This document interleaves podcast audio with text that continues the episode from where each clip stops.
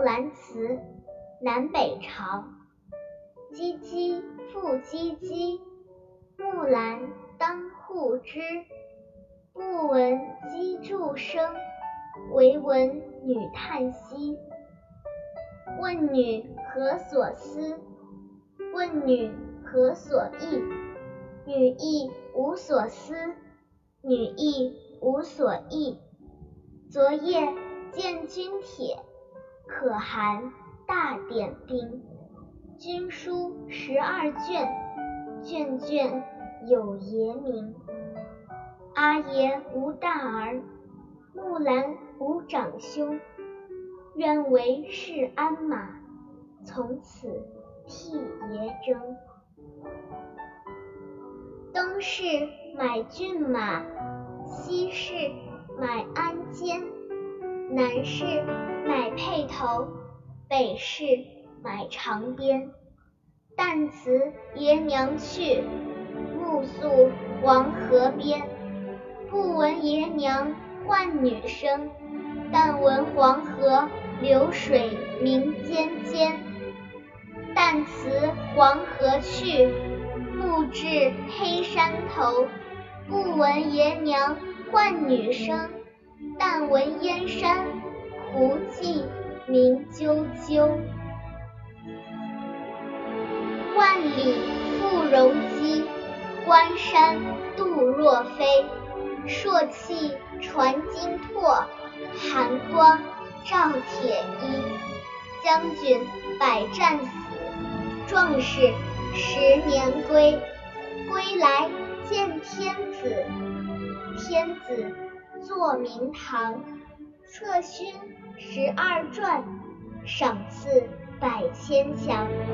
可汗问所欲，木兰不用尚书郎。愿驰千里足，送儿还故乡。爷娘闻女来，出郭相扶将。阿姊闻妹来，当户理红妆。小弟闻姊来，磨刀霍霍向猪羊。开我东阁门，坐我西阁床，脱我战时袍。着我旧时裳，当窗理云鬓，对镜贴花黄。出门看伙伴，伙伴皆惊忙。同行十二年，不知木兰是女郎。雄兔脚扑朔，雌兔眼迷离。